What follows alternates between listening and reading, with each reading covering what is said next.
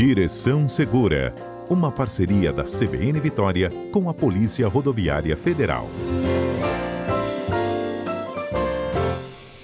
Olha, quem está conosco hoje ao vivo aqui é o inspetor da Polícia Rodoviária Federal, Isaac Ró, que sempre está disponível para conversar com vocês, ouvintes, para não deixar ninguém com dúvida sobre educação, prevenção no trânsito. Hoje a gente tem um convidado que é super mega especial, que vai fazer uma pergunta para o Isaac. É o Benjamin, gente. Vamos ouvir o Benjamin?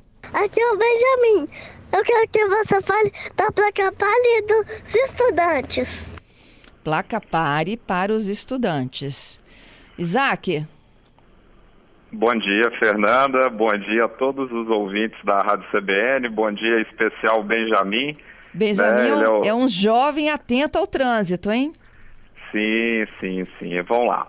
É, ele pede para falar aí sobre a placa de parada obrigatória e aquela placa de advertência da área de estudantes, que é muito colocada em, em área escolar, né? Aquela de área escolar. Isso. Hoje o tema, Fernanda e ouvintes, a gente vai falar sobre sinalização vertical e horizontal.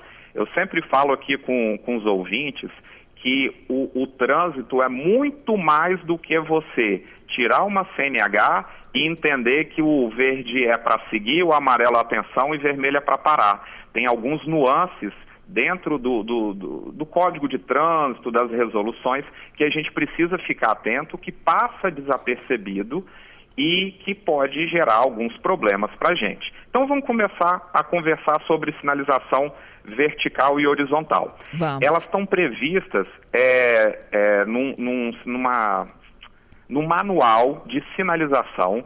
Está lá na resolução 973, ela foi até atualizada agora em julho de 2022, e lá no volume 1 fala sobre a de regulamentação, no volume 2 advertência, 3 indicação. E 4 horizontal. Então quem quiser depois ver o que a gente vai falar sobre aqui, vai lá na resolução 93, clica nesses volumes que a íntegra vai estar tá lá. Mas vamos lá, vamos para a prática. É, a placa de regulamentação, ouvintes, é aquela placa que vocês agora que estão trafegando pela Grande Vitória, pelo Estado, estão vendo, e no Brasil todo, né, que a, a, o CTB ele é válido de norte ao sul do Brasil. Então esse papo, ô seu guarda, eu não sou daqui, isso não cola. Porque se a pessoa é esse esse Miguelito aí, tem muito é, condutor que dá, ah, eu fiz isso daqui errado porque eu não sou daqui. Essa não cola, a sinalização é nacional.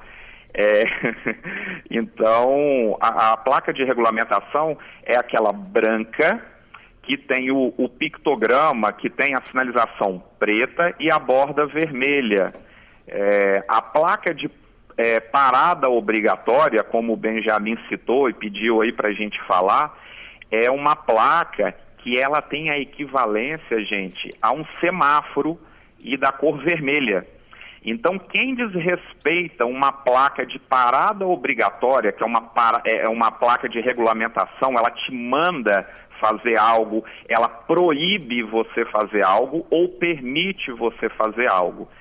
Está é, tá previsto lá no artigo 208 é, é a mesma infração de furar o sinal vermelho, quando você não respeita a placa de parada obrigatória. É uma infração de nível gravíssimo, são sete pontos adicionados no prontuário do, do condutor e é uma infração de 293,47 reais. Tem outras também, como a de preferência, é uma outra placa de regulamentação que você é obrigado a dar preferência. Ali não é opcional, ela está te mandando. Outra placa também, para a gente citar aqui, a de proibido estacionar ou permitido estacionar. Há algumas terças a gente comentou aqui justamente sobre a área de atuação de abrangência da placa de proibido estacionar ou permitido estacionar. Os ouvintes que estavam atentos aí quando eu falei isso, a gente vai relembrar, são 30 metros para frente, 30 metros para trás. É a área de atuação de uma placa de proibido estacionar ou permitido estacionar. Em alguns casos, podendo chegar a 40 metros para frente ou para trás. Então, essa é uma placa, é uma sinalização vertical, placa de regulamentação. Tranquilo até aqui, Fernanda? Tranquilo. Ótimo, vamos seguir aí. Vão agora falar na outra placa, a gente vai entrar em outro campo, que é a placa de advertência. Essa ela não te dá multa. É aquela placa que é, ela tem o padrão de ser amarela, o pictograma, o desenho, é preto. É, na área escolar, como o Benjamin viu aí, provavelmente perto da escola dele, tem um, uma placa de advertência de área escolar que é aquele pictograma de um adulto segurando a mão de uma criança e a criança com uma pasta, né, escolar. É, essa, é, esse, essa característica dessa placa, ela vai te advertir algo. Ó, oh, toma cuidado, na frente, mais à frente, tem uma área escolar. Cuidado, mais à frente tem animais. Às vezes a gente vê uma placa dessa de advertência e aí imagina, você está trafegando numa região igual aquela de Soretama, aquele, aquela reta imensa ali na, no norte do estado, uma reserva florestal, e corre o risco de um animal silvestre atravessar a BR naquele momento. E aí você precisa de redobrar atenção numa área dessa e a sua atenção na placa de advertência vai te ajudar a prevenir acidente. Então, é, a placa de advertência ela vai te advertir, como o nome fala, ela não vai te punir ou te permitir ou proibir, como a de regulamentação que a gente citou agora há pouco. A, advertência ela vai te avisar. Curva sinuosa frente, curva acentuada frente. Então, se você está numa velocidade um pouco maior e tem uma placa de advertência de curva sinuosa ou acentuada à esquerda ou à direita, enfim, você precisa de reduzir sua velocidade para não correr o risco de entrar numa curva dessa e perder o controle do seu veículo. Verdade. Parece um tanto quanto lógico, mas muitos não observam essa sinalização e acabam se envolvendo em acidentes. Pode falar, Fernanda. Não, é, é, e é importantíssimo, porque é a hora que a gente se atenta para reduzir a velocidade. Isso aí. Então, assim, são, são placas, é, ouvintes, que se a gente tiver atento a, ao trânsito, a gente consegue se esquivar de muitos e muitos e muitos acidentes. É, reparem, a sinalização normalmente em locais de acidente, tanto aqui na, na, no perímetro urbano, quanto quando a gente vai para rodovias estaduais ou federais, normalmente a sinalização ela é boa, via de regra, ela é boa. Aí você vê como que um acidente aconteceu. E aí a gente começa a analisar fatores que de imprudência, falta de, de respeito à sinalização, Toda vez que tem feriado prolongado, a gente vai para a televisão. Aqui, né, a gente está lotado no núcleo de comunicação da PRF.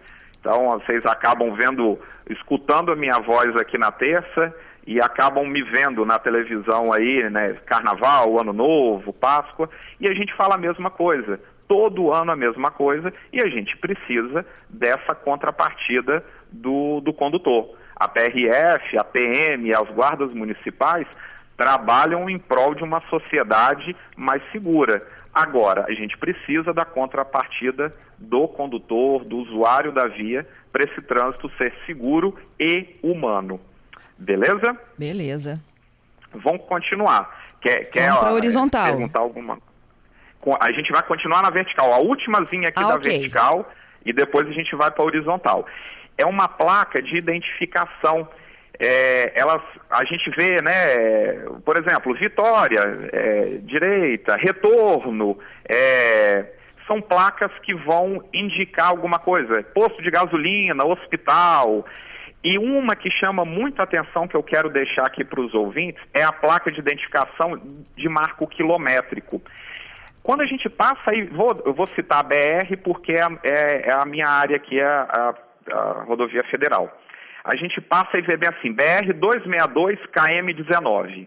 Essa placa é uma placa de identificação de marco quilométrico.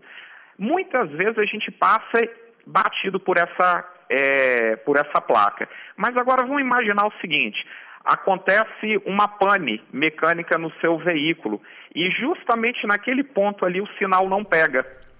Mas tem um, alguém com um orelhão, ou tem um orelhão ou um telefone fixo, enfim, que você consegue é, pedir ajuda. E aí quem vai te, é, te ajudar a falar, ah, me fala onde você está. Normalmente hoje a gente manda, quando tem o, o celular com sinal bom, a gente manda a localização pelo GPS, né, pelo WhatsApp. Isso é muito automático. E aí, quando não tiver sinal, quando a gente não conseguir utilizar o celular, essa placa de identificação de marco quilométrico que vai te ajudar. Você vai pedir ajuda à PRF, vai pedir ajuda à concessionária ou seguro do seu carro e vai falar: olha só, não tenho a mínima ideia de onde eu estou, mas eu estou aqui próximo a uma placa de, de marco quilométrico, eu estou na BR 262 no KM 19. A pessoa que atender esse chamado, opa, já sei como te ajudar e já sei como chegar até você. Então a gente muito acostumado com tecnologia, fiquem atentos ouvintes, quando a tecnologia falhar, essa placa ela não está ali à toa, ela está ali justamente para te ajudar a, a poder pedir socorro e te localizar exatamente no ponto para o socorro chegar até ali. Beleza? Uhum. Então, a, a vertical, ela tem mais informações que a horizontal? Não necessariamente, é, são características diferentes. Vamos, vamos botar um, um, ditado popular aqui: cada macaco no seu galho. Né? Então, a, a vertical, ela vai te sinalizar algumas coisas que a horizontal não necessariamente vai atingir. Quando a gente começar a falar agora na horizontal, a gente vai começar a entender dessa expressão que eu citei, cada macaco no seu galho. Uhum. Vamos lá? Vamos lá. Então, vamos lá. É, a sinalização horizontal também está prevista né, em resolução do CONTRAN, lá na resolução 973, lá no volume 4. É bem denso, quem quiser depois dar uma olhada, é, ela é bem densa. E aí, a gente vai falar um pouquinho aqui, ó, faixa contínua, faixa seccionada ou é, a, popularmente chamada de faixa tracejada. Pessoal, é óbvio, todo mundo sabe, mas quando você encontrar uma situação dessa de faixa contínua numa rodovia, tome muito cuidado. Você não pode fazer é, a ultrapassagem, você não pode passar para o outro lado, você tem que ficar na sua faixa. Então, é um tanto quanto óbvio, né? Isso é ensinado na, nos centros de formação de condutores, a antiga autoescola, mas a gente vê um desrespeito muito grande. E uma característica, Fernanda e ouvintes, que as pessoas passam desapercebido. Reparem, a cor branca de faixa é quando ela fala para o condutor, para o usuário, que o sentido daquela para os carros ali é único. E quando é amarelo, o sentido é mão e contramão. Reparem quando a gente sobe a 262 ali naquela altura de Alto Laje, Jardim América. A cor da faixa é branca. Por quê? O sentido ali você está subindo, tem três faixas, é de cor branca. Agora, quando você pega a própria 262 e já vai ali, passou de Viana, vai subindo Domingos Martins, a cor fica amarela, porque ela, ela divide fluxos opostos. Então, esse detalhe passa batido por muitos e eu já encontrei profissionais do volante que não sabiam distinguir é, o, o significado dessas cores. Então, esse é um detalhe importante. Vamos continuar? Vamos continuar. Vamos lá. Faixa de canalização. Essa daqui é um ponto-chave que eu queria chegar aqui na faixa, na sinalização horizontal. Ela vai dividir o fluxo.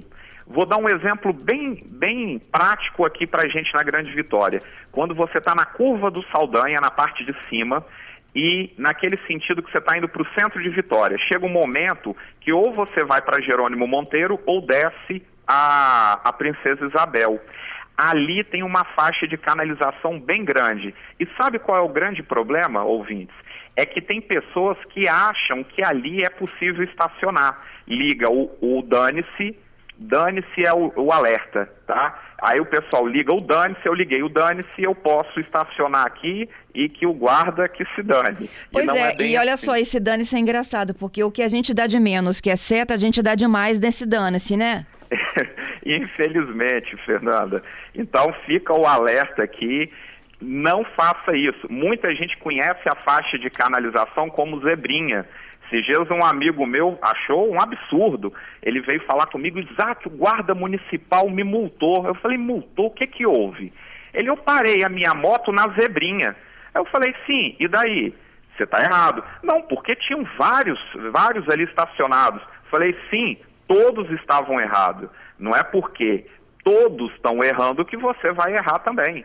Que você procurasse um local regulamentar para estacionar. Então, gente, não trafeguem e nem parem a moto ou veículo sobre uma faixa de canalização.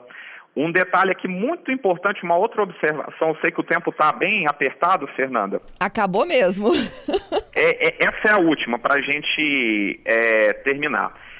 Você, já, você e os ouvintes já devem ter reparado motociclista que salta da moto e empurra a moto na faixa de pedestre. Ah.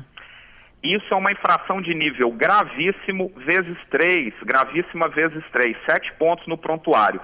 Quem quiser depois verificar, vai no artigo 193 e vai confirmar o que eu estou falando. Transitar. E transitar não é você estar tá em cima da moto guiando a moto. A partir do momento que você desce da moto e empurra a moto, você está transitando com seu veículo. Então, atenção, motociclistas, não faça isso. É uma infração de nível gravíssimo, é um desrespeito àquela sinalização ali horizontal. Tá ok? Isaac. Tinha mais um conteúdo aqui, fica para o próximo. Isso. Vamos, vamos continuar então na próxima terça? Com o maior prazer, Fernanda. Olha, eu queria agradecer ao pequeno Benjamin tão antenado com a educação no trânsito. Só podia ser filho de quem, gente? De Isaac, né? beijo no Benjamin, hein?